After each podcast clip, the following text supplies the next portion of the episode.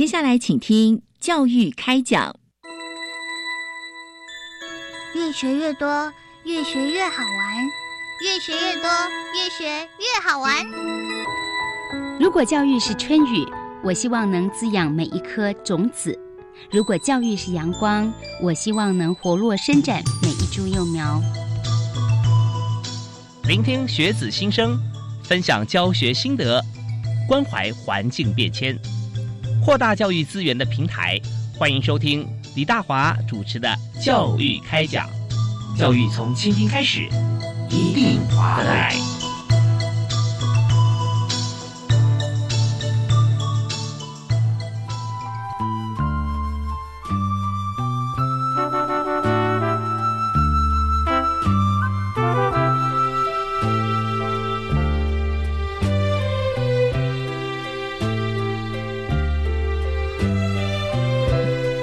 位亲爱的听众朋友，大家晚安！非常欢迎您锁定国立教育广播电台收听教育开讲节目，我是主持人李大华。我们在今天节目里面和大家来谈全国孝行奖。那我们提到全国孝行奖，大家就想到说很多孝行楷模，那么在他们的生命故事当中，可以给大家许多的启发。但是呢，我们也知道，在办理全国孝行奖的同时，有许多的师长其实尽心尽力，呃，也平常也可以发觉到在自己的班上啦，或者在学校里面，我们有哪些同学特别值得被表扬？所以也把像这样子的一个事迹跟同学为大家来筛选出来啊，来给大家认识。那今天在节目里面，我们有三位特别来宾和大家来分享。那第一位要为你介绍的是内政部民政司的周慧清科长，科长好，主持人好，大家好，是非常欢迎啊，慧清科长来到我们节目现场和大家谈这么。棒的一个楷模的一个奖项。那第二位是新北市立三名高级中学童军团的胡辉平老师。主持人好，大家好，是欢迎胡老师。那以及社团法人宜兰县宜轩妇幼关怀协会的蓝静怡辅导老师。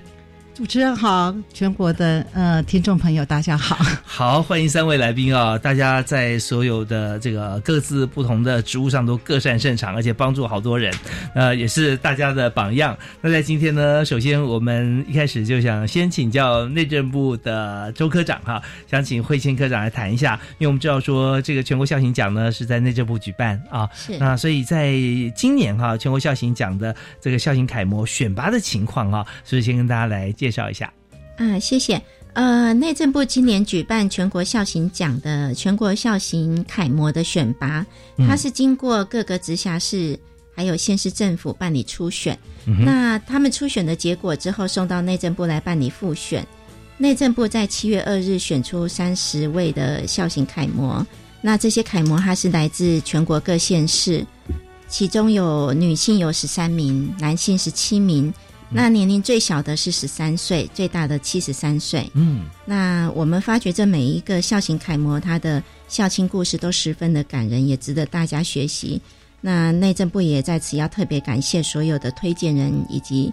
各县市、直辖市政府大家的协助，是我们听到呃最高七十三岁哈，那啊现在他呃还是这个晚辈，他还有这个长辈要要服侍，所以也看出来台湾哈现在我们的这个医疗啊健保这次疫情也特别看出来，其实做的非常好。那么现在重视这个养生跟身体健康，所以呢我们真的老吾老以及人之老啊，很多长辈也许不是我们自己的长辈，但是在台湾不管是是在医学、医疗，或者说在这个呃我们的教育各方面啊，台湾真是一个更好的社会。我们也很很开心哈，就是说自己不管我们讲说七十才开始啊，已经一般人的眼中算是。高龄，不过现在做高龄他就不承认了，中高龄好了啊。可是他还有长辈啊，这样子真是呃福气。所以我们看到这是年龄上面的一个情形，在今年。那当然我们也想谈一下，就是在今年哈，我们现场有两位推荐人哈，他们所推荐的孝行楷模的特别之处哈。所以我们首先是不是先邀请胡老师？啊，嗯，好，大家好，呃，胡老师好，胡老师是三明高中啊，新北市立三明高中童军团的胡老师啊，嗯，你好，你好，那我们今年有推荐对对，OK，是不是也跟我们大家介绍一下？哦，我推荐的是柯全佑同学，嗯嗯，他国他现在已今年国三毕业了，那国一新呃国一的时候，呃，因为我们有社团活动的课程，那第一天上课他就跟人家不一样，因为他是拿着那个手杖。好，然后点来点去，旁边还有一位小天使。好，然后我看到他的长相也跟人家不一样，就是他他的眼睛是斜视的，他生命充满热忱，然后跟我说他想要喜欢帮助别人。好，然后呃上课也非常的认真。好，那那时候我就开始注意到这个学生。之后呢，因为我们童军团是啊，其中有一个就是服务性。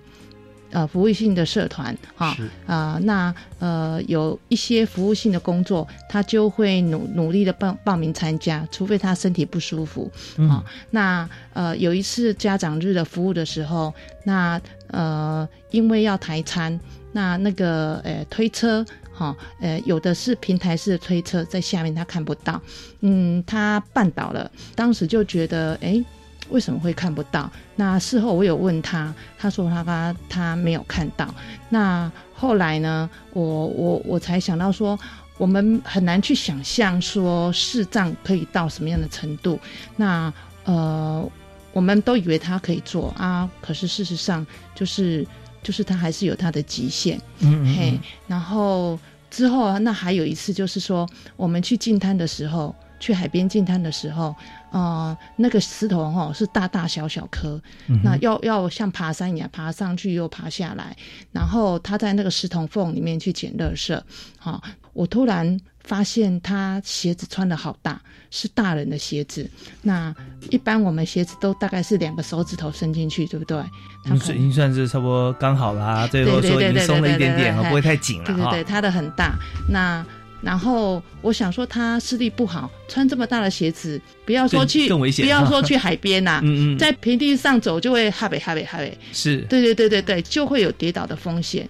对，然后我想说，呃，经济上不晓得有没有困难，我那也，嗯，那我就直接问他，然后他就说是，我说你这个鞋子是谁给你的？他说是，诶，邻居送他的。嗯，然后，嗯，我也。没有多问很多，那我当天我怕他跌倒，我就诶结束之后赶快就带他去买一双刚刚好的鞋子，嗯嗯嗯，嘿，然后这是我。对他的发现，但是我对他的我都没有去做家访啊，所以我只是初步的发现他是这样的孩子。是，其实我我们刚听到为我们谈这段谈话过程的部分哈，是新北市三明高中童军团的胡慧平老师啊。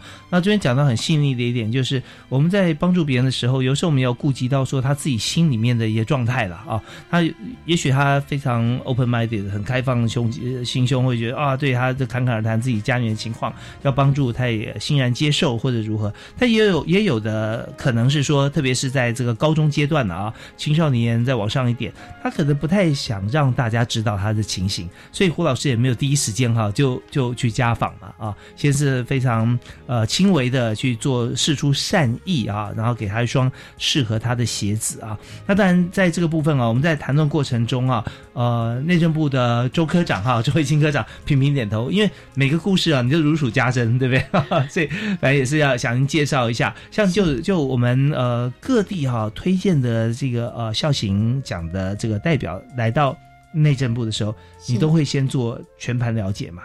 是是我们原则上，因为各县市政府他们都会有呃，就是访查员，那访查员会把推荐人写来的事迹，他们会更更进一步的去做访查的工作。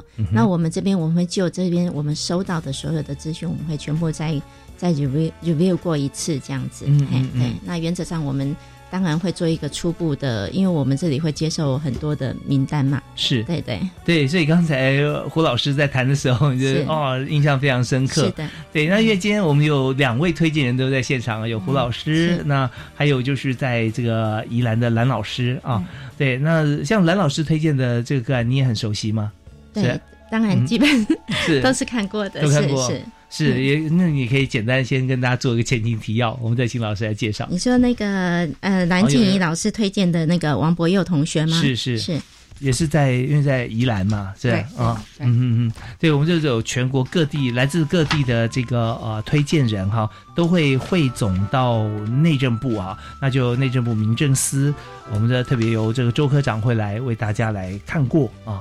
是，那王博佑同学他十七岁，那就是说他从小跟他哥哥是由他的祖父抚养长大的，那他的孝亲对象是祖母，那祖母因为。呃，生病的关系是属于一个全身无法行动的这样的一个状态。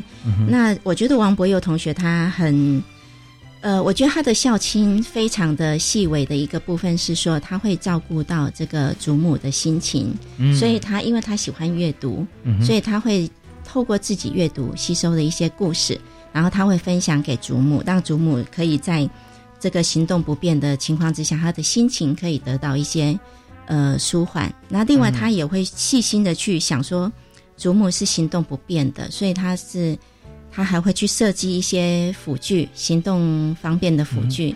哦，自己设计啊？是是是，他协助那个祖母可以呃比较方便去移动这样子。是 OK，所以我们刚刚听到有柯同学还有王同学哈，他们在不同的环境里面，但是他们尽量用自身的能力能够来。为自己的亲人哈，能够让他们更加的方便，或者说让他们能够心情好啊，开心。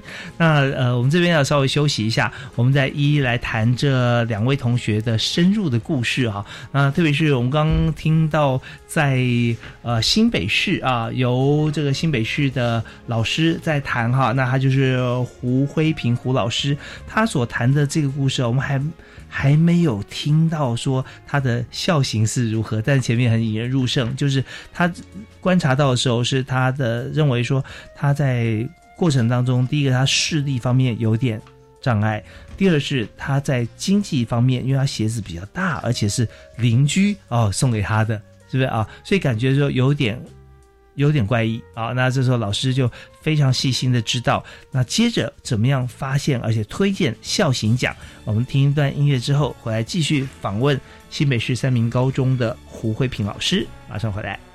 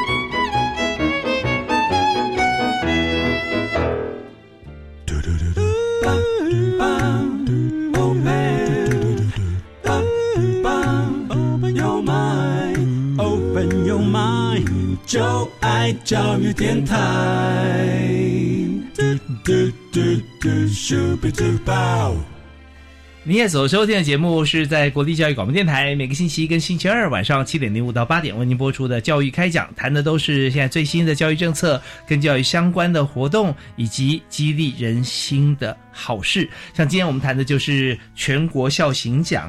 那孝行奖呢是由内政部来举办，所以我们今天特别邀请内政部民政司。周科长啊，周慧清周科长也在我们现场啊，科长好，你好，是科长今天有帮我们介绍，在这次啊校行奖啊，今天我们还有两位推荐人，他也为我们提到这两位同学哈，那么他们的一些校行的事迹，所以我们现在呢，我们要先回到新北市立的三名高中国中部童军团的胡慧平老师这边啊，那胡老师刚刚我们介绍说这个柯同学嘛，对不对？是，我们推荐的柯同学，他刚刚有给我们两个线索哈。第一个是他的视力不是很好，对不对？在学校里面有时候跌倒啊，就看哎视力不是很好。肾脏也有问题，哦，肾脏也有问题哦。对。然后另外一个线索是我们去进摊的时候，去发觉说他穿的鞋子呢，比自己的脚可能要大了不止一号。啊，就好好宽松的鞋子。一问之下，是他穿着邻居送给他的鞋子，所以这边可能感觉到他的可能呃环境方面可能也是呃需要大家要关注一下啊。可是，在第一时间呢，这个呃老师他并没有去问，或者说直接到家里面去访视，而是在那次的这个净摊活动结束之前，先带他去鞋店去买了一双适合他脚的鞋子。所以你买的是皮鞋还是运动鞋？运动鞋，运动鞋，球鞋，球鞋其实功多功能嘛，对不对？上课啊，上体育课啊，出门啊都可以穿。对于这个国中的孩子来讲，最实用的。所以买完了这运动鞋之后，那后来你又做了哪些事去知道它是符合孝行奖的原则？呃，有一次的暑假，啊，暑假天气非常的热，嗯，然后我刚好从捷运站出来，呃，我。听到他的叫叫卖声，然后我才看到他在卖呃地瓜、呃蒜头，还有水果，还有其他的嘿。哦，那那那你是听到他辨识出他的声音，还是听到这个人在卖东西然后看到他？我一走出来就看到他，然后他也会叫卖，嘿嘿嘿。那也有人有一些人也会过去，然后我就。呃，我我我我有跟他打个招呼，我我就想说，这么热的天气，嗯，一般的孩子应该都在家里吹冷气，不然就是爱打电动。他他有肾脏病，哈，那吃了大概也有吃很多种药，就是治疗肾脏病的药，然后呃，身体不是那么舒服，是。那。又愿意这么辛苦的出来卖，哈，那我知道他妈妈在卖地瓜，那应该就是帮妈妈卖，对对对对对对对，嘿，然后从这件事情我就想到说，他跟一般孩子不太一样，是是，对对对，他愿意这么努力，对对对，然后我是有点感动，对，然后后后来陆陆续续我又发现他还是有在卖，对，然后刚好碰到这个孝行奖的公文。然后我就想要帮他推荐一下，OK，所以说他在花了自己的时间，身体的不便啊，不管眼睛啊、肾脏啊，都都克服像这样身体上的一些不舒服哈，或者说这个呃障碍，那么他还是为了家计嘛啊，来来协助这些。其实他所所做这些一切哈，我就像刚才呃胡老师说的一样，对比在一般同年龄的孩子上面，多半是为自己。啊，不管是玩乐啦，或各方面，或者说就算你在家念书好了哈，是服一人之物嘛。就但是呢，我们看这位柯同学呢，他却是他用自己的时间，呃，克服他的身体的一些障碍，但是他所做的事情就是来为自己的家庭、为家人来做这么多的事情啊。所以你后来有去他家里面去拜访？对我拜访他妈妈，嗯，嘿，那他妈妈也是跟他一样是呃视障。然后他他更严重，就是他他的视力比他更差，然后他也是有肾脏病。哦，嘿，他他也比他更严重，他在洗肾，是妈妈已经在洗肾了，对，已经在洗肾了，对对对，嘿，家里面还有其他的成员有，还有爸爸，啊，还有爸爸是车床的作业员。哦，是。对，那还有那个姐姐，还有弟弟，嗯嗯，所以全家呃。生活在一起，但是呢，呃，妈妈因为她的身体状况其实比她还要差，她已经本身就已经呃不太好了，但是她就协助母亲啊，来这个为家庭增加收入啊，对，所以她这样真的是说以孝行来讲啊，她真的是用实际的行动来。帮助家庭，嗯，孝顺他的父母亲啊。我们常讲说，呃，孝的真精神哈是在顺顺从啊。他有时候已经克服，已经不只是顺从，他是主动啊来做这件事情。所以真的，所以老师看到以后就想说，嗯，这么好的一个孩子哈，那就把他提报奖项给他鼓励。对，所以我们就向内政部来提，先上先由学校来提嘛，是吧？嗯嗯嗯，OK，好。那这个就是我我们看到第一时间我们看到这位柯同学的例子啊。那同时好像不只是校行奖，你还帮他报了总统教育奖。哎，对，初选有上，对，嗯嗯，对，对，我们知道说总统教育奖是非常难得的一个奖项啊。以今年来说，总共有三百多位的同学哈，有这个资料啊进入，然后经过了复选跟决选，那最后呢有五十六位同学。那我知道数字这么清楚，是因为今年是我主持啊，所以知道比较多的资料。那在每一年中文教育奖里面哈，其实都是非常难得的。那当然也有同学他真的不断的努力，觉得得奖得了一次以后就哦 OK 好，那我我得过奖以后，那嗯也许就就停在这边。但是其中有很多的同学哈，呃，所以很多就是有好几位哈得过两次甚至三次，像这样子啊高规格的一个奖项的一个评选的肯定。那所以在这边呢，我们也知道说他光是入围就已经很困难了。那么在这次柯同学哈也。就也这个呃，争取老师帮他报的这种教育奖也通过了初选初选了，呃，而且呢，在校型奖方面也提报，所以这方面真的很值得大家来效法。好，那我们在这里呢，我们也要来访问另外一位推荐人哈，就是刚才科长有为我们来介绍的王同学。那王同学呢，他是为了解决祖母行动的问题研发。辅助的器具辅具啊，那所以今天呢，特别有推荐人是社团法人宜兰县宜轩妇幼关怀协会的辅导老师蓝静怡蓝老师啊，在现场。所以静怡老师是不是也为我们介绍一下王同学？他嗯怎么样发现他？嗯，各位听众大家好啊，嗯，王博佑他是在小学一年级的时候，我们认识他是从那么小就开始了。那在他幼稚园的时候，爸爸妈妈。因为很多的不和，妈妈会去打电动啊，然后爸爸哈会去去应酬，所以在爸爸妈妈的一些理念观念不好不一样，所以导致于两个夫妻离婚。嗯，那当下的时候，奶奶也是在于大概四十几岁的时候，一场很大的车祸，这个车祸里面让他的头盖骨都没了，然后嗯。阿公花了非常多、非常多的钱去救阿妈这个命，把这个命救起来的。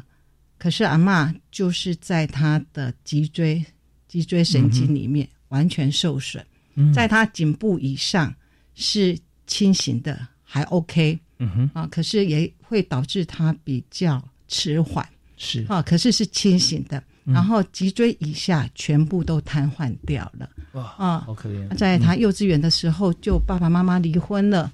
可是他在爸爸妈妈离婚的时候，曾经爸爸要去找妈妈，在孩子的面前，他外公跟他讲，外公跟他讲说，跟你们姓王的完全断绝关系。从此以后，伯佑就没看过妈妈了。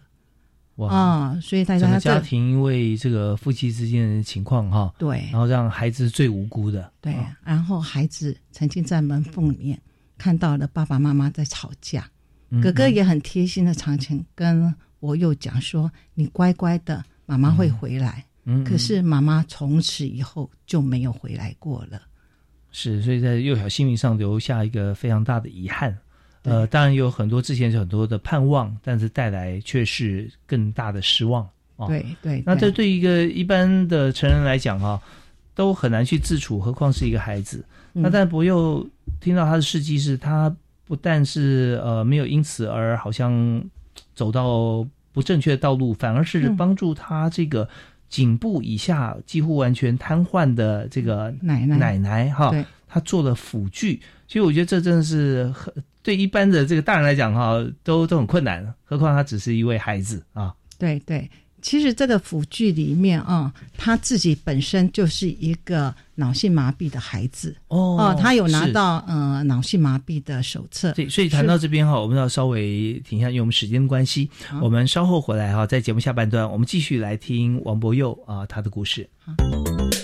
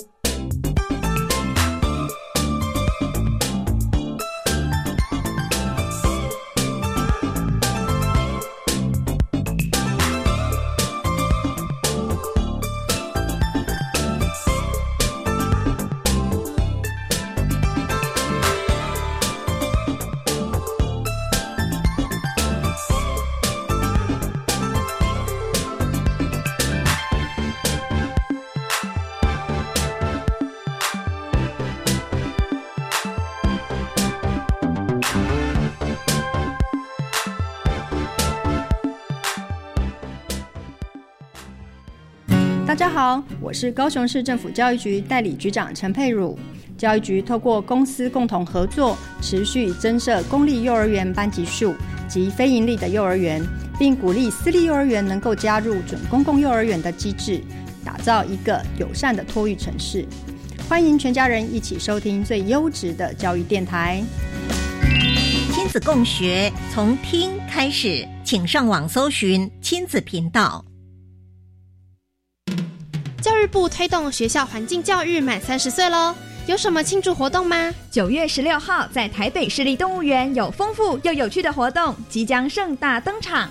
当天在活动现场有许下一个永续的世界宣誓活动，外加环境行动剧以及互动游戏等研习课程，欢迎共襄盛举，请上教育部绿色学校伙伴网络平台查询。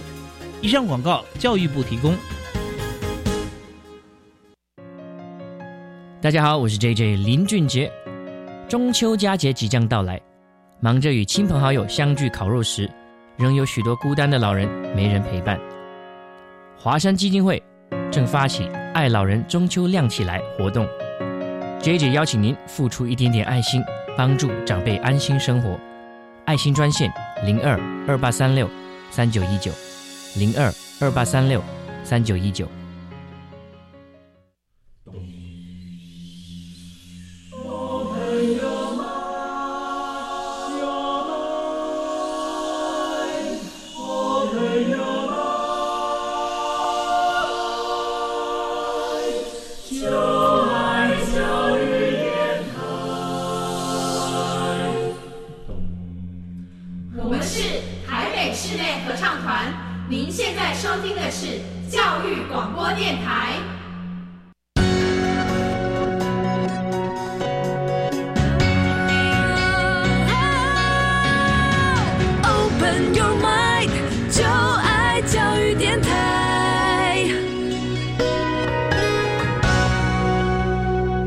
欢迎继续锁定国立教育广播电台，在今天教育开讲节目里面，我们谈的是全国校行奖。那么有两位啊校行奖的同学，特别透过了推荐人，也就是在学校方面老师来为大家推荐，以及在社团法人团体啊。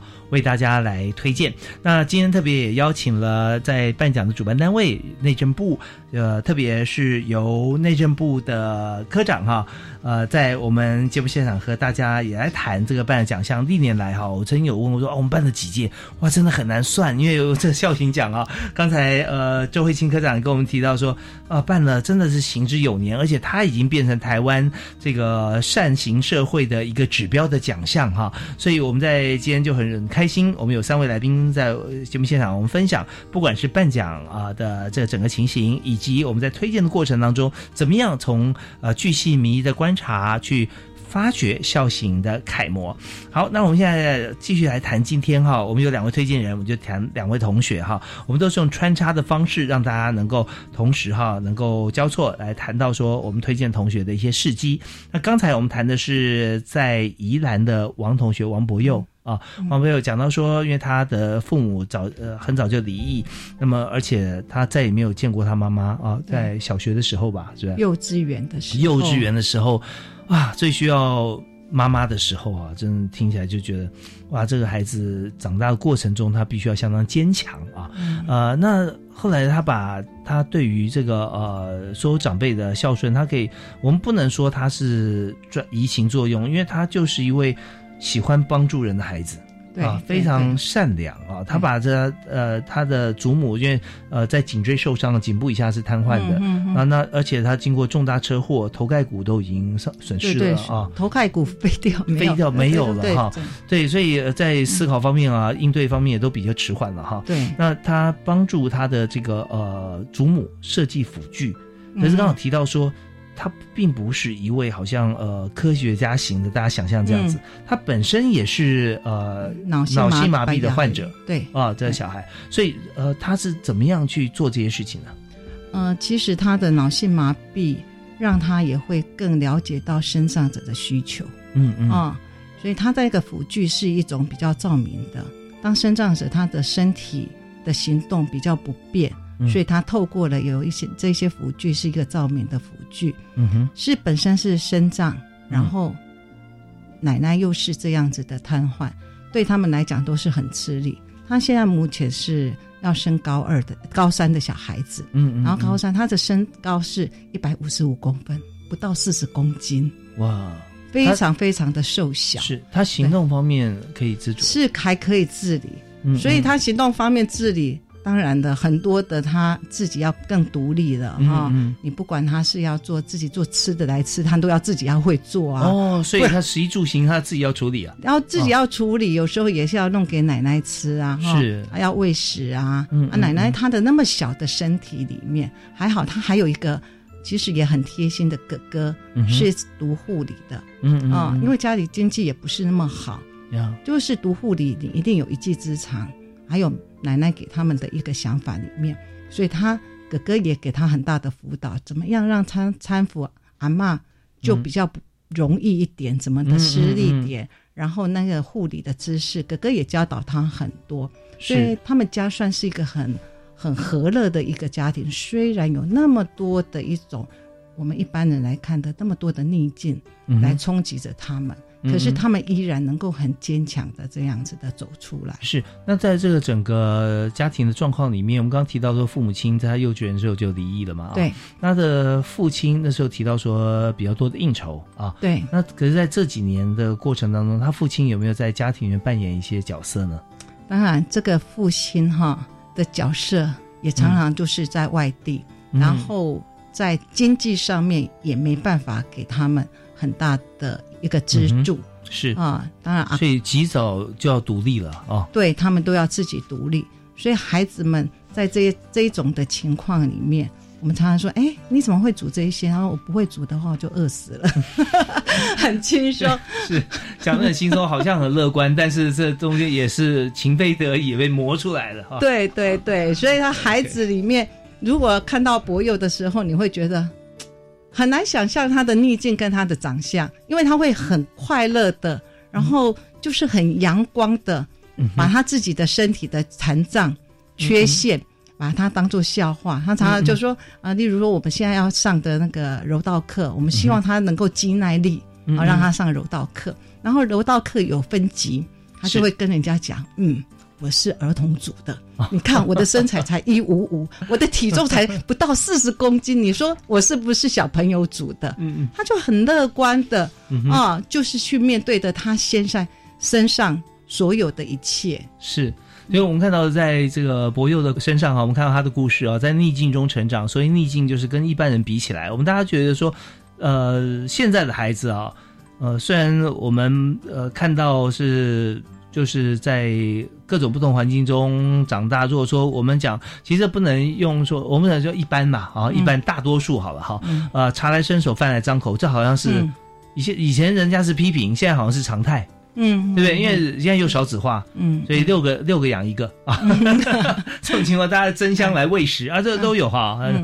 有甚至到这个高中鞋带不太会绑啊其实我们也看到很多，但是我们看到呃逆境当中，就是没有这么多的资源的时候，像博佑他自己煮饭啊，嗯自己能呃要要必须要学会怎么样来照顾自己以外，还要照顾他的长辈。对啊，那问题是啊，你怎么会？呃我不会，那我我我怎么办？我就饿死了，我就我就不能再走下去。嗯所以我们常常看到说，真正在逆境中以顺处逆，我们用这个、这个字句来形容的时候，就大家看到的是逆境，嗯他却是用再顺也不过的心情，他走过这条路，而且不断还正在走啊。对，那真的是给大家很大的鼓舞啦。对对啊对对，嗯、对，所以他其实他不管是他是这样子的，他在我们协会里面也会去帮忙一些的身障生，所以他参加你们协会，对对，他已经跟着我们十年了。那我这边就必须要再介绍一下哈，是社团法人宜兰县宜轩妇幼关怀协会。那他在妇幼关怀协会里面做什么呢？嗯，他在我们协会里面，其实我们的协会最早是从早疗开始哦，我们呼吁家长要不要错过黄金治疗期，所以他那时候是在这边被治疗吗？他就错过了哦，因为他在小学一年级才进来。嗯我们的黄金治疗期在幼稚园的时候啊、是如果他在幼稚园的时候，在我们的体系之下，嗯，我们就其实那种附件是可以帮忙他的。他呈现的这个这种症状是哪一方面？像脑性麻痹，有的时候是肢体啊运动神经，或有的时候是脸部表情各方面，他是肢体，肢体，所以他长短脚。哦，他长短脚，他走路就会一跛一跛的。嗯嗯啊，如果说他在右，我们就说宜轩妇幼关怀线最早是从早疗开始，呼吁早疗。OK，然后这个早疗里面，你如果做好复健的话，嗯，对于他后面的路可能会走得更顺。可是那时候，你想他幼稚园的时候，爸爸妈妈离婚，家里正在乱的时候，也还没有进入小学嘛。那我们是因为。嗯，北城国小转介过来，嗯嗯，那时候我们协会是承办在教育部的夜光天使点灯专案，是那个专案我非常清楚。我们就是帮助很多的孩子，他在晚上回家的时候，也许没有好好的一顿饭可以吃，没有这个呃资源可以让他学习，可以持续进步，因为听不懂那晚上怎么办？所以那时候政府有跟很多像是呃宗教体系、教会啦、公庙啊。或者一些像学校课后啊这些，那或者是我们的协会啊啊这些，只要是有这样子一个负担，觉得说想要把这件事做好的人都欢迎。所以那个时候你们也做了很好的善行 啊。对，所以夜光天使点灯点灯，你看在所有的教室里面，全部的灯都暗了，只有那一盏灯在亮着。嗯嗯。所以孩子们还没有办法回家，可能你在你家已经吃了爸爸妈妈煮的啊，妈妈煮的一个热腾腾的饭。可是在这里，我们只有相依为命。其实他们都一直把我们当做家。是，而且你们也很棒，你也提供他们晚上的点心啊、餐点，对对？对，晚上在我们这边吃饭。嗯。然后在这个点灯专案，主持人就知道了，他有一个叫做“不以课业为重”啊。其实八个小时，那个整个在学校时间太长了。嗯。如果在这里面，我们再以课业为重的话，哈，对孩子的身心俱乏。对，所以这边呢，他们还提供才艺，对对不对？对，所以这是让这个计划啊，让很多人觉得很亮眼，是因为要花很多钱才能学才艺。但在夜光天使点灯计划这边，是把这个公平性啊，去分给每一个需要的同学。对对对，所以在孩子里面，我们在讲的是叫找出小孩子的亮点，嗯哼，也就是因材施教。是我们不能把孩子，我们常常在讲一个补救教学。常常我们在迷失一个叫补救教学，这个不要教学，就是我不会的东西，你硬要给我塞，我还是不会。可是对于会会会产生什么结果呢？就是排斥学习，不愿意学习。是是。所以我们的补救补强教育，就是在他的一个强项里面让他更强。国幼就是这样子的。OK，我们是希望他能够更强，所以他强的点是在在他那做一个科科科学的一个研研究嘛，然后让他能够得到奖项，在青少年的那个发明奖里面，他得到了这个青少年的发明。所以他这个照明的设备是放在什么装置？放在哪里？放在辅具辅具上面，上面对对对，就是说他走路的时候，他就可以看到他的路啊，对，所以也协助了他的祖母。对，也对。晚上出来的时候，上那个上厕所的时候啊，嗯啊，可以辅助他奶奶这样子。OK，所以真的这么好的一位孩子哈，那他呃自己其实有时候在整个过程当中啊，我们用揣摩的方式也可以理解。当然，如果好像父母离异，然后妈妈再也没有见过幼稚园以后的话，嗯，小孩有时候随他成长，他会有很多心思会上心头啊，呃，会不会觉得说啊，有时候自怨自艾，爸妈不好，可能都是因为我的关系啊，因为我怎么样，对不对？所以就很自责啊。那这样对他发展其实是有很大的伤害跟影响的。不过我们也看到他的亮点就在于说他非常乐观，对啊，而且他的乐观是来自于助人。对，对他把他觉得他的责任是帮助别人，他自己是不是需要帮助了，他完全不去顾顾虑了啊，所以他走出自己一条路，然后在过程中又受到了社会的协助，嗯嗯，所以像呃在呃宜兰哈，特别我们今天来到呃现场的就是宜轩费用关怀协会的蓝老师哈，蓝静老师，我们给予这么多朋友协助之后，他们所受接受以后，会发现说全勇以报。对对，去帮助更多的人。嗯，那我们休息一下，听一段音乐回来之后呢，我们继续要回到新北市，因为新北市我们刚刚提到的柯同学，那柯同学他为了家庭哈，他在捷运站他贩卖了很多呃很多商品，包含地瓜，包含其他的东西。那我们知道说，在一位年轻的生命当中，他愿意过得跟别人不一样，不管是主动被动，不管是被迫还自发，他做这件事之后，我们发现说他。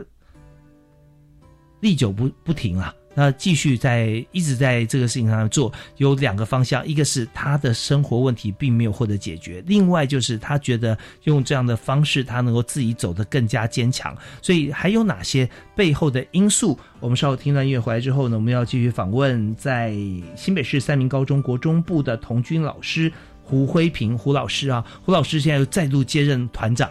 对不对啊？当了二十年团长，休息两年之后，立刻还是披挂上阵哈。但胡老师有充满了这满满能量的故事，我们稍后回来再听胡老师来分享啊。柯同学他的生命历程。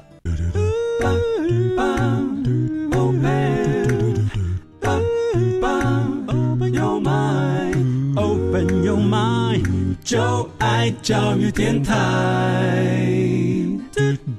今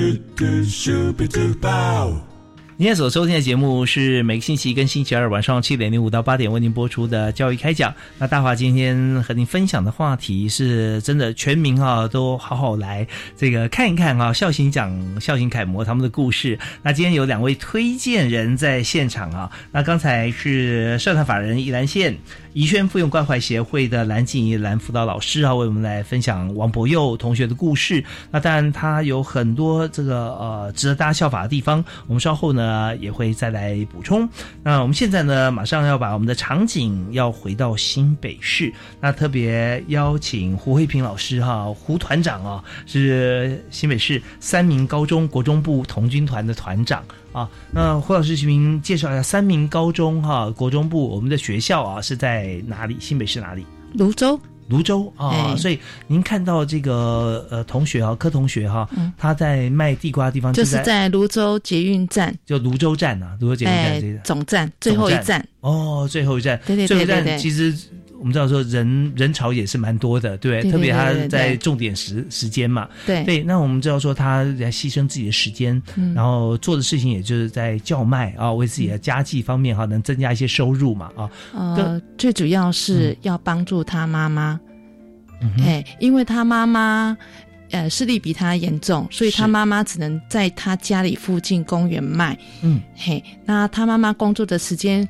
呃，我觉得也蛮长的，就是我觉得，我觉得他很也蛮努力在工作的。呃，他卖地瓜、南瓜、呃蒜头啊，比较不容易坏掉的这些东西，洋葱之类的。然后还有卖当令的水果。那因为他视力不好，然后又要洗肾啊，然后所以他只能选择离家比较近的，就是附近的地方卖。那他早上也卖，然后下午也卖。那晚上大概卖到六七点，早上七点就开始卖。那中间有一段时间会回去，就是吃饭时间会回去。嘿，那那个因为呢，因为他有卖那个水果，那水果呢啊比较容易坏掉。是嘿，然后水果的利润也比较没有那么高。那那个全佑他如果没有卖完啊，那全佑就会担心他妈妈会亏本。嘿嘿，是是是，对对对，所以他。他才要想想说把它拿去捷运站卖哦，OK，所以大家听到这方重点就在于说，但我们就思考到说。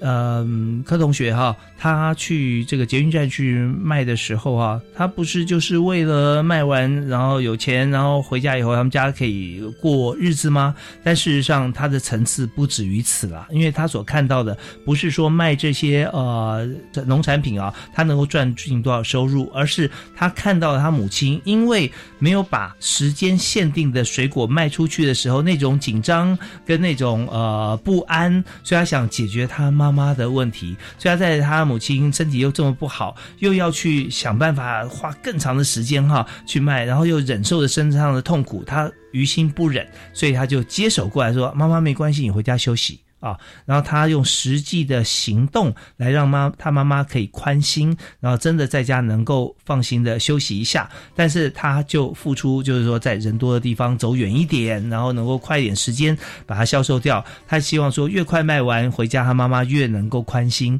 所以这时候他所想的并不是他卖掉多少钱，怎么样去卖它，而是希望解决他妈妈心中的这份期盼跟他的妈妈的不安。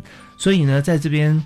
老师真的是天使啊！啊，你从不同的高度跟角度去看到学生他做这件事情的用心。哦，不是，是我去访问他妈妈。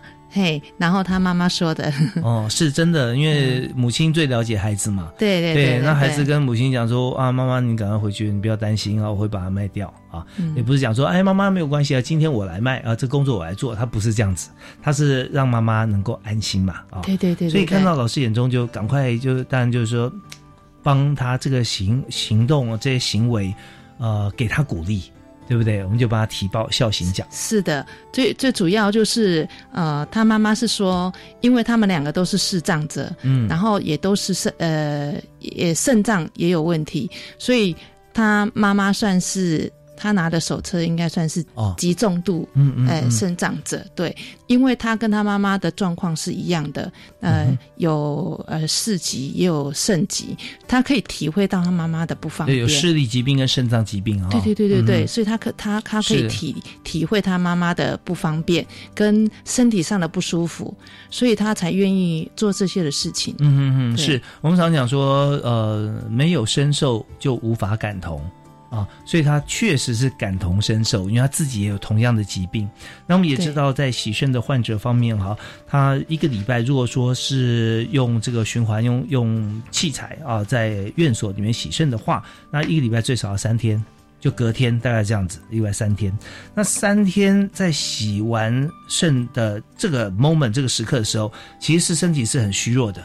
啊，有时候嗯四肢无力啊，然后眼睛看不清楚啊，特别又是视力有问题，站都站不住啊，那怎么样去做这些呃维持家计的工作？站着去销售去贩卖，或者坐在那边，就是一个很困顿的情况了。那他能够工作的时间大概勉强吧，隔天啊，那又会担心。那所以这个柯同学呢，他看到母亲这个情况，他自己也有像这样子的一个状况，身体的状况时候，他特别能够体会，所以做出这么多也。也超过他体能负荷的事了。老实说，真的是这样子，所以真的值得大家来为他加油打气啊！所以我们就把这个故事提报出来哈，这样小英讲。所以到了内政部呢，啊，又到了我们科长的手上，看到，对啊，就觉得说哇，真的是非常感人。我相信科长你会觉得哈。啊，有时候值得表扬鼓励人真的很多，是在我们社会上面啊，需要帮助。我们除了内政部啊、政府来做这件事情以外，有许多民间团体啊，我们有做，但是我们真的觉得远远不够哈。我们呼吁大家都来啊，能够有这样子的一个资源，能够让这些人、这些事让大家知道，而且给他鼓励跟奖励。所以今天我们节目时间啊，大概也差不多快要到了。所以我们现在在时间最后，我们还是想请呃，在内政部方面哈，其实我们在办校行奖啊，有很多的资料，诶，包含刚才我们提到的像王同学的部分啊，如果说还有一些补充啊，也希望科长能够为我们来做一些补充。好好的，谢谢主持人。那我们这边因为内政部办理校行奖是从九十六年开始，那并不是说校行奖从九十六年才开始办。在九十六年以前，是在呃省政府的时候是轮流跟各县市政府合办。哦，是对。那只是说，呃，到了内政部这边，我们每年我们也希望说，呃，就这个孝行事迹或者说孝行的这个行为，能够有一些呃与时俱进，或者是说有一些对跟着呃时代不同的含义来做做演变这样子。嗯。那我们今年是呃，我们有增加了一个，就是说呃团体。团体行孝的这样概念，就是我们以前都会觉得说，呃，孝行，呃，这些孝子孝女们，他们可能都一个人非常辛苦的照顾长者，嗯，那可能就是呃好几十年就这样自己一个人独立支撑过来。那我们今年就希望说能够有。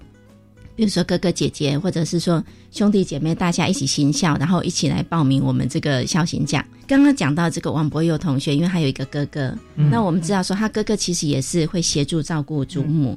那我们本来是透过呃，就是县市政府的人去问说，哎，那他的哥哥的部分司机是不是也可以进来？嗯，后来我觉得他们家庭呃，就是说他们是真的是非常的就是知足，然后感恩。他哥哥说，因为他现在不住家里。嗯嗯，所以他就说啊，主要是弟弟在照顾，所以他就说他不要，就说把这个光荣就归于弟弟这样子。那另外一件事就是说，应该说我们在审核阶段，就是说知道他们家是在申请这个低收入的这个资格。那后来我们也是一再去询问，因为我们希望在我们审定之前这件事情就可以确认这样子。那后来就是他的爷爷认为说啊，他们家还可以，还过得去，所以他们就不要再去。争取这样的一个社会资源了。那我们也觉得说这是很感动，因为其实我们。孝行楷模，我们除了一般的奖金，我们低收，我们是会有低收的奖金，嗯，就是补助金这样子。是，对。所以说，我们看到他整个家庭哈，呃，我们刚才其实，呃，蓝老师有讲说家庭和乐哈，这样讲，我们就是说怎么样和乐呢？呃，如果要乐的话，哈，其实很简单啊。不管你为别人、为自己啊，你自己收收入越多，或者说收收获越多，你越快乐，乐死了哈。但是和乐是说我希望对方或其他人都很好，大家和嘛啊，以和为贵呀啊，和平共存啊，像这些都是和的精神。那么看到别人好，我才会快乐。那这种感觉如果在每个人心中存在的话，那你要他家里面不和乐很难呐。啊，对不对？我们就看到说，他总是为对方着想，为别人着想。那柯泉的同学也是，他为他妈妈着想啊，那为为家人或为其他的其他人来着想。这个时候啊，发觉说，唯有你觉得开心快乐，我才会快乐。那种感觉，我觉得今天就在我们今天这两位。这个孝行奖的呃，这个楷模身上，那我也相信啊，这个今天在我们现场的周慧清呃周科长也绝绝对会帮我讲的背书，所有孝行奖得奖的过往的楷模一定也都是这样，对不对？他看到呃孝顺对方，哪怕是自己的家人哈，一位或两位，他觉得大家能够。满足或能够心里面过得去，他才会觉得 OK。像这样有这样人格特质的朋友，真的就是我们社会的中坚力量啊。那但是如果没有被表扬出来的话，大家不知道。所以我们要看到，不是我们推的只是呃一直在讲无限上纲，就是用文字来表述。我们确实有像这么多的呃朋友，他为家人为社会有付出啊。我们看到他就成为我们的榜样。所以今天呢，在呃感谢这么多榜样同时，我也感谢现场的两位推荐人，也感谢我们的科长啊，能够一直为我们社会中发现这么多可以当做我们学习榜样、效法对象的朋友，让我们知道说我们人生正确道路应该怎么做啊，大家才会更好。好，我们呢今天也再次感谢三位特别来宾啊，接受访问。那科长没有结论要跟我们分享？那个我们内政部近年来，我们就是呃。我们鼓励这个孝子孝女这些楷模们，我们希望寻求一些典范。那那我们希望这些典范他能够不要自己独立支撑，他可以寻求一些社会资源。那比如说善用一些长照资源，或者利用这样呃外界一些团体的协助，他能够来减轻这些照顾者身心的负担，让这个孝行他可以走得更久一点。那再来就是说，我们也希望说行孝的方式可以与时俱进，比如说运用一些科技啦，用来，因为我知道现代人其实大家距离都蛮远的，但是透过科技可以拉近彼此的距离，拉近你跟亲人之间的距离。那就是行孝，他可能未必要像有些，就是哎，你可能一天到晚，或者说从早到晚要照顾，你也可以每天问候，或者是说哎，透过分享一些。笑话或者一些生活上的那个感想，让大家能够更靠近。是，对，今天我们非常感谢这位金科长啊，他刚才跟我们提到说，既然我们是现代人啊。科技始终来自于人性。如果我们觉得这句话这个广告词讲的不错，我们就看看我们自己有没有人性啊。透过科技跟所有该需要照顾跟我们自己亲密家人啊，每天哈呃妈妈爸爸妈妈阿公阿妈，我们可以哎问候一下啊，不要只是传一个呃早安啊这样子，你可以用写的用字来传递我们自己的情绪啊自己的心情。那这样的话，其实大家知道说哦。你是关心我的啊，你是被我关心的，像这样彼此往来，每天。一次两次其实都不都很 OK，那这样的话让我们社会更紧密，所以我们不要觉得说距离很遥远啊，台湾再怎么远也是一日生活圈嘛啊，特别透过我们的这个科技啊手机载具啊或其他电脑，我们就是也许几秒钟我们就会传递我们的心我们的心声哈，我们的这个关怀。所以今天呢，我们也希望透过我们现在广播也是科技啊，呃，透过广播把两位老师哈，呃胡老师、蓝老师啊，还有周科长哈讲。这些故事是跟大家来分享啊，让我们更加紧密的结合在一起。好，我们再次感谢三位来宾，谢谢，谢谢，谢谢，谢谢，谢谢，感谢大家收听教育开讲，我们下次再会，拜拜。